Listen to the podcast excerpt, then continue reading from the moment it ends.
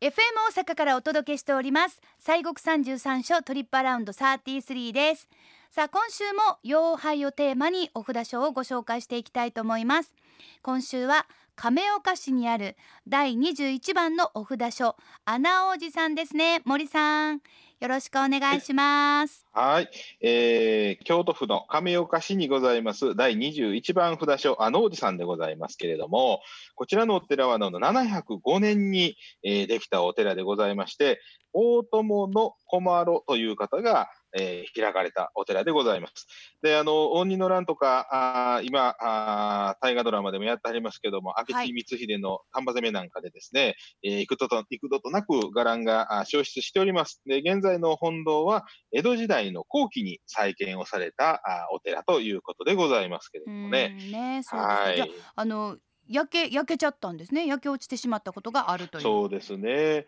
えーまあ、大体お寺でねあの何回も火災に遭うてますね。大体そういうのがこういう戦争ですな、うん。えー、この明智光秀の丹波攻めわかるけども応仁の乱ってじゃあ亀岡の方まであったんですね。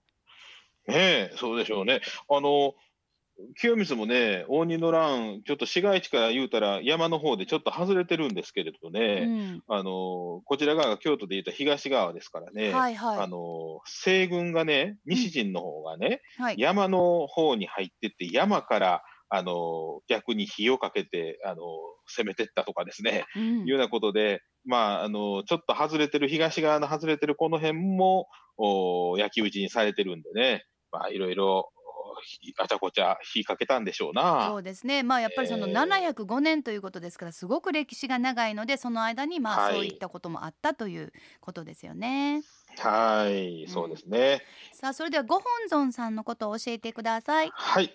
ええー、こちらのご本尊様、えー、本堂にはですね、3つのお寿司がございまして、真ん中には、このあのおじさんのご本尊さんであります、薬師如来さんがお祭りされておりまして、うん、で向かって左側があ本尊さん、えー、札所のご本尊さんとなります小観音さんが、えー、お祭りをされております。で、えー、この小観音さんも薬師薬師如来さんもともに秘仏ということでございまして、えー、薬師如来さんは絶対秘仏ということで、絶対あのお扉開くことがないんですね。あそっか、えーはい。しかし、あの、お札所の観音さん、おま、えー、観音さんでございます、小観音さんは33年に一度のご会長があるということでございました。33年に一度か、えー、一度はね、やっぱり 拝見したいですよね、33年そうですね。はい。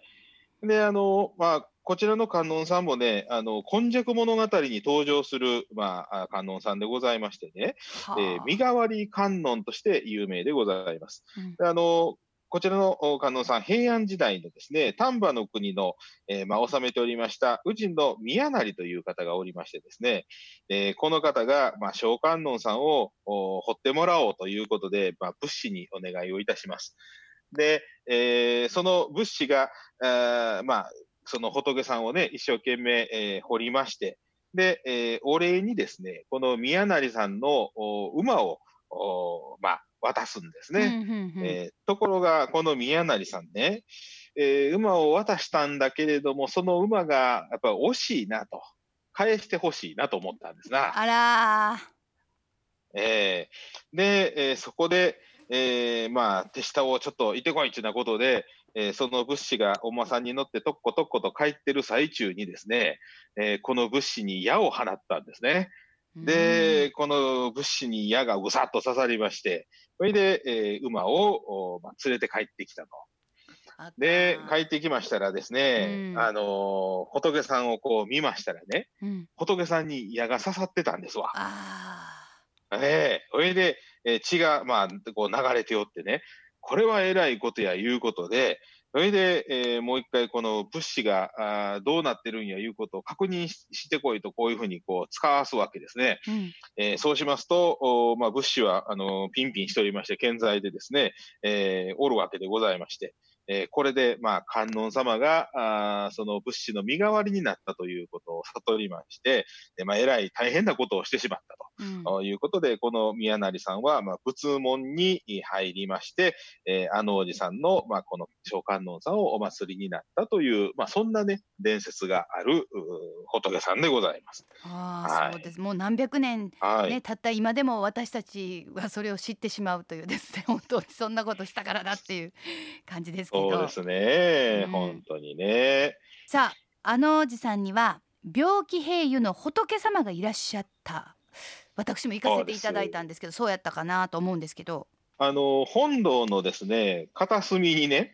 えー、お布団が引いてありましてですね、その中に引いてありました？はい。えー、仏さんが寝たはったと思うんですけれども。寝たはりました。びっくりしました。はい、まあ大きな仏さんが寝たはった気がします。うん、そうそう、まあまあ大きい仏さんでしょ。はい、大きかったです。ええー、あれあのあの仏さんあのお釈迦さんの涅槃像でございまして、はい、えー、要はお釈迦さんが亡くなる時のお姿のねあの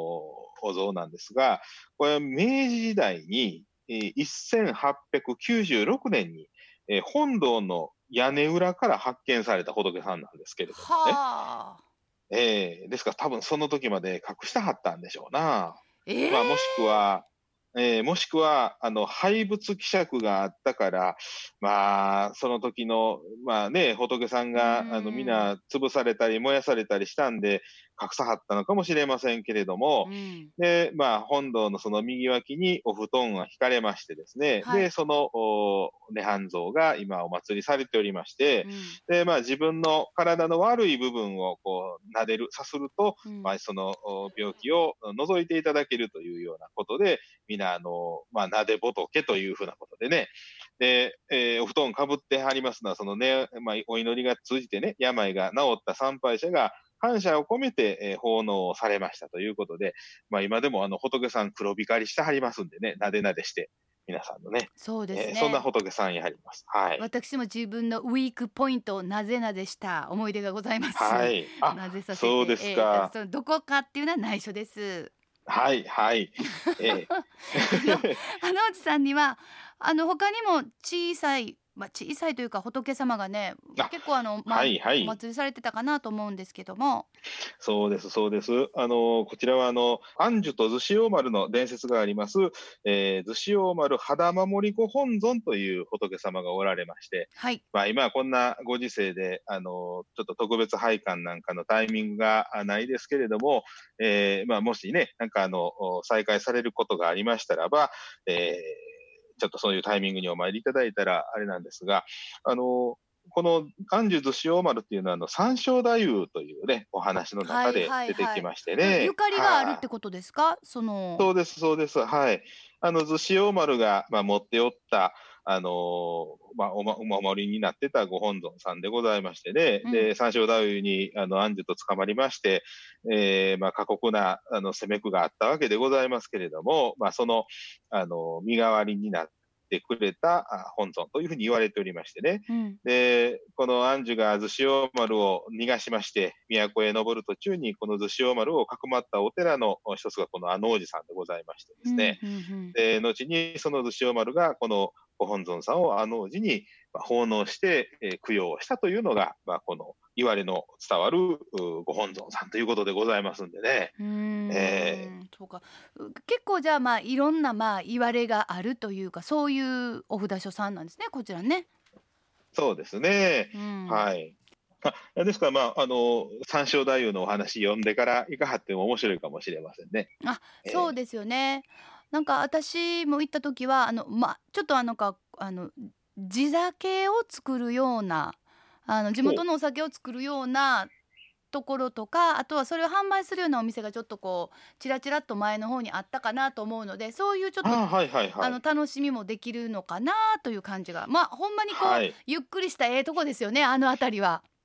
そうですね。あのえー、のどかな感じでね。そうですそうです。うん、ねあの昔のあの町のねあのお寺のあの街って感じがしますよね。しますします。ね、すごくだから落ち着いたなんかあの昔からあるあのまあなんていうかまあ大きなちょっと住宅街というかそんな感じがするので歩いてると非常に落ち着く感じがありますし、まああの、はい、この間は瀬福寺さんだったじゃないですか。はいはいはい。ここはもうほんまに普通に真横ぐらいに駐車場ありますもんね。あ、そうです。あのえー、場所もフラットなところにございます、ね、めちゃめちゃフラットです。めちゃめちゃフラットですからね。はい、だからまあそれこそ瀬福寺さんバーっとこうね山登らはってほな次あの内さん行こうかいう感じでもこうねこういいかもしれませんね。そうですね。本当にね、はい。えー、さあご紹介いたしました。今日は京都府亀岡市にありますあのおじさんです。拝観時間は朝8時から夕方5時です。本堂と庭園の拝観料は500円個別の場合はそれぞれ300円です。新型コロナウイルスの感染症対策の状況により、えー、まあいろいろちょっと変更の場合がございますのでお出かけの際はホームページや Facebook などでご確認をいただけるとありがたいです。アクセスは JR 亀岡駅から京阪京都交通バス京都学園大学行きでおよそ8分、えー、阿能口で降りて歩いて10分ほどです。もしくは JR 亀岡駅から京阪京都交通バス阿能寺循環で20分阿能寺前下車すぐのところにございます。お車の場合は京都縦貫自動車道亀岡インターチェンジからおよそ1.5キロ有料駐車場が50台ございます。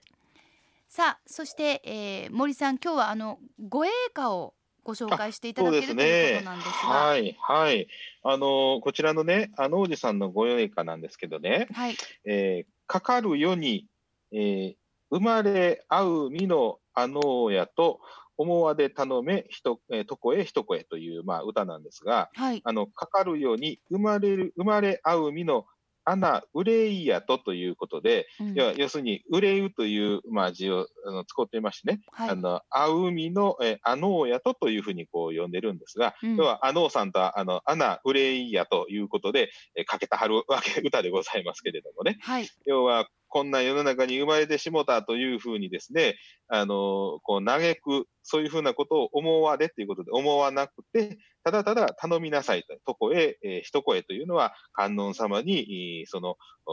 まあ、頼みましょうという、まあ、こんなご栄華でございましてね、うん、要は、この、私たちがこの今苦しみの世の中に生まれてしまったというようなことで、えー、こう嘆き悲しむ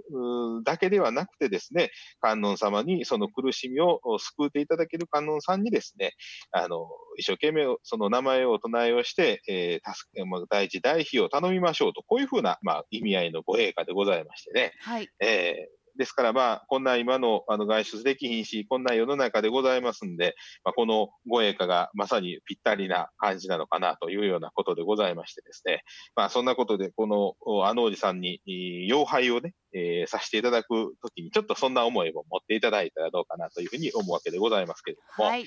はい、さあそれではご栄華もご紹介いただいたので今日はご本尊さんの、えー、ご神言をまた教えていただけますか？はいはい、えー、あのおじさんのご本尊さん、召喚音さん、召喚ゼオン菩薩さんでございます。はい、えー、それではお唱えをいたしますね。はい、オンアロリキャソワカ、オンアロリキャソワカ、オンアロリキャソワカ。はい、では私が続いて、